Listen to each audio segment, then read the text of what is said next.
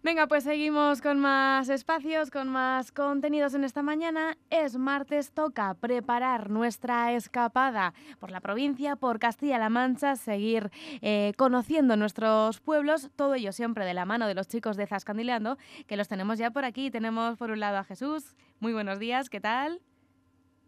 Hola Alba, buenos días, muy bien. Y a Diego, muy buenos días Diego, ¿qué tal? ¿Cómo estamos? Hola, buenos días Alba, genial, aquí andamos. Bueno chicos, pues una semanita más que tenemos otro destino, otro pueblo para, conocer de, nuestra provincia en esta ocasión. Eh, ¿A dónde nos vamos? Pues mira, Alba, esta semana va a ser uno de los trayectos más cortos desde, pues desde que tenemos la sección. Quizás el pueblo más cercano fue pues Belinchón el primer día, el eh, día que estrenamos la, la colaboración, y hoy le va a seguir Barajas de Melo. Es probable que, mucha gente haya estado, dada la cercanía, aunque solo sea para fiestas, pero seguro que hay cosas pues, que, todavía faltan por ver y que no se conocen. Hoy pues vamos a desgranar bien lo que es este importante pueblo de, que ya pertenece a la, a la Alcarria conquense. Para ir, pues muy fácil. Hay que salir a la autovía 40, eh, desde Tarancón o también se puede coger la, Nacional 400, la, antigua carretera que usábamos. Y a la altura de la estacada, eh, muy cerca también de la ermita de Riánzares, está la salida para coger la carretera CM200. Y nada, en dirección norte se llega, llega pronto. En total son cerca de 20 kilómetros que se hacen pues, en un cuarto de hora más o menos. Centrándonos ya en lo que fue nuestra experiencia en, Barajas de Melo, eh, dejamos el coche aparcado en la Plaza de la Constitución, eh, junto al ayuntamiento. Resulta curioso porque al lado de la actual casa consistorial hay un edificio eh, vistoso con, pues, con balcones, arcos de medio punto y un reloj que, nos pareció que en su día quizás fuese el, el ayuntamiento. Además que es el, típico edificio que en muchos sitios en la provincia alberga alberga el ayuntamiento. Y bueno, el de ahora pues es una construcción mucho más, mucho más moderna, otro estilo, vamos.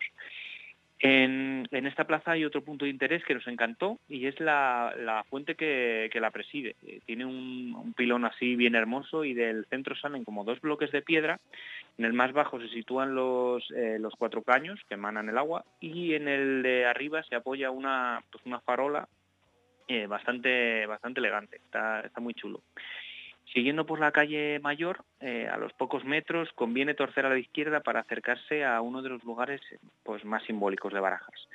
Eh, no es otro que la casa, de, eh, la casa natal de Fermín Caballero. Este edificio pues, está dividido en, dos partes. En la planta superior destacan sobre todo los balcones sobre ménsulas y en la inferior, que, pues, que está elaborada en sillería, su bonita portada. Por supuesto, hay colocada una placa conmemorativa y bien, y a lo mejor se pregunta alguien, ¿quién es eh, Fermín Caballero? Eh, pues es uno de los personajes más ilustres del siglo XIX en España, que nació en, esta localidad. Polifacético donde los haya, eh, vamos a citar su, perfil en la, Real Academia de, la Historia para que bueno, la gente pueda comprobar la, talla de este personaje. Fermín Caballero fue predicador, miliciano, profesor, abogado, administrador, geógrafo, crítico, censor, propietario, periodista, político liberal, académico de la Real Academia de la Historia, estadístico, polígrafo, filántropo y moralista. casi nada. Probablemente la, faceta que más se recuerde de él sea la de, la de político, y es que bueno, llegó a ser alcalde de Madrid, ministro de la Gobernación o, vicepresidente del, del Congreso. Para dar un poco de, de contexto e ilustrar el, tipo de, persona que era, eh, citando de nuevo a, la institución que acabamos de mencionar, se decía de él que su discurso era crítico, lógico, fuerte, contundente, espontáneo y directo, sin cuidarse de agradar a parciales y amigos. De moralidad intachable, su trabajo era metódico, minucioso, ordenado, aplicado y estadístico. Polemista ingenioso, fue consecuente político y virtuoso ciudadano Así que hay que dar, así que con, vamos, con toda esta ristra de calificativos y, y poniendo en alta la figura del, oriundo de Barajas de Melo, Fermín Caballero, ya voy a dar paso a Jesús para que continúe contando las bondades de, este pueblo. Bueno, pues ahí tenemos eh, unos datos que yo por lo menos hasta ahora no, conocía. Todavía eh, tenemos a, ese, esa casa, ¿no? Decías incluso que, se puede ver, no sé si la fachada de, de Fermín Caballero, incluso en Barajas de Melo, ¿no? Sí, eso es. Está su, su casa, su casa natal, porque es verdad que Fermín Caballero no es, el, no es el típico personaje que nació en un pueblo y ya no volvió nunca más. Es verdad que estuvo en, Madrid, estuvo en Madrid mucho tiempo, pero hizo, hizo vida en, en Barajas, sobre todo ya cuando cuando volvió, cuando terminó su etapa de, político y también en Cuenca, estuvo, fue muy participativo en, la, en la vida política de la, de la provincia y, ahí tenemos su, casa natal. Y además hay un en esa plaza donde está la, casa hay un busto con eh, de, suyo de su figura que también que también está muy chulo y, es una zona de las más agradables y, simbólicas del pueblo. Bueno, pues Jesús, eh, continuamos con, la ruta. Bueno, pues eh, nos vamos ahora a la, a la calle Mayor para encontrarnos con el siguiente monumento que es eh, ni más ni menos que la iglesia parroquial de San Juan Bautista, del siglo XV, siglo XVI. Em, por fuera, em, cuando lo ves, eh, no es el típico mm, templo, la típica iglesia que sueles encontrar en, los pueblos. Es eh, una iglesia con paredes lisas y no tiene, pues bueno, un poco la, típica mampostería o sillería que, que pueden tener las iglesias. Aquí el elemento más destacable quizás sea su portada gótico-plateresca, que está formada por un bonito arco conopial. El interior es de planta rectangular, consta de tres naves cubiertas por bóvedas de arista. Aquí merece la pena que contemplemos eh, la pila bautismal del, conde de Montes Claros, así como la capilla donde se halla la venerada Virgen de la Vega, que, es la patrona del municipio. Si rodeamos la iglesia, llegamos a la Plaza Puerta del Sol. aquí encontramos el, busto que ha dicho antes, el Diego, el busto de Fermín Caballero. Y también está la Biblioteca Municipal, que también lleva el nombre del personaje más ilustre, que como, hemos dicho, pues es Fermín Caballero. Si seguimos rodeando la iglesia, llegamos a la, plazuela Jerónimo Rico y subimos eh, por la calle Mayor, en este caso llegaríamos al palacete de Fuente Alcázar, que está en esta plazuela homónima. Es un caserón de planta cuadrada en el que, bueno, pues destacan los enormes balcones que tienen en el primer y segundo piso.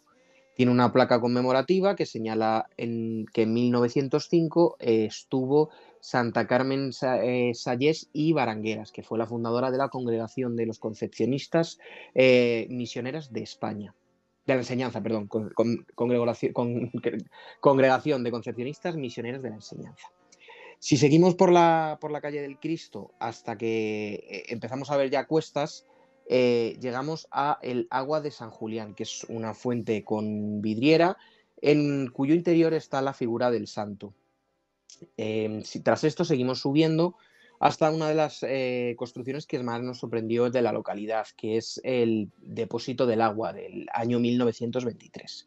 Es de planta circular con cúpula rebajada y cerramiento liso y bueno, si tú lo miras, eh, parece más propio de alguna ciudad de Oriente Medio que, bueno, que de, la ubicación. La verdad que es todo, todo una maravilla.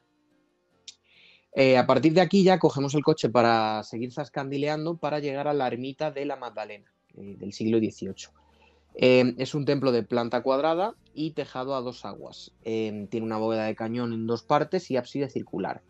Hay varias marcas de la Orden de Santiago y bueno, pues hay varias señalizaciones a modo de ermita del peregrino, por lo que bueno, al final em, es indudable que tiene cierta relación con, el famoso Camino de Santiago. Em, es un lugar que es muy recomendable por las vistas que se tienen de la localidad, que son, son espectaculares. Y por último, mencionar también eh, otros lugares que, se pueden visitar, que son, por ejemplo, los parajes naturales de Donace y el risco de Porta Paredes. Eh, luego tenemos también el Jardín del Cerro, que fue fundado como finca de, recreo por Fermín Caballero en 1860, que seguro que es un sitio espectacular, pero es de titularidad eh, privada, con lo cual no, no se puede visitar. Y bueno, hasta aquí nuestra visita. Pues esta ha sido nuestra parada de hoy en Barajas de Melo, muy cerquita de Tarancón. Además, ayer se inauguraba un nuevo tramo de la carretera que, une con el Hito, así que también para los oyentes de, la comarca también más facilidades por, por carretera. Y bueno, pues eh, un destino yo creo que muchas veces eh, lo tenemos tan cerca que, lo decimos muchas veces, no los aprovechamos, pero que, que merece la pena también y hacer una paradita también a, comer seguramente, ¿no? Sí, eh, de hecho una de nuestras recomendaciones allí es el, hostal restaurante Peseta. Nosotros comimos allí, tienen menú del día y la verdad que no, podemos decir otra cosa que no sea que está buenísimo. Nos, nos gustó mucho, fuimos en, época de invierno además, entonces tenían, tenían platos de cuchara y, y la verdad que salimos muy, muy contentos de allí. Bueno, pues apuntamos también eh, este restaurante para disfrutar de, la gastronomía de aquí de, la comarca también. Así que bueno, pues recuerden, hoy eh, parada en Barajas de Melo, apúntenlo en la libreta de, escapadas. Y eh, bueno, también no sé si tenemos algún apunte en agenda de cara al fin de semana que tengamos que ir pensando ya. Sí, y es que este fin de semana en muchas localidades empieza ya eh, lo que son eh, las festividades de los carnavales. En muchos sitios hay pregones eh, y también hay algunos sitios en los que ya empiezan a tener algún evento. Entonces, lo que recomendamos un poco es que, mire cada, cada oyente su localidad porque es probable que ya tengan, tengan plan para este fin de semana.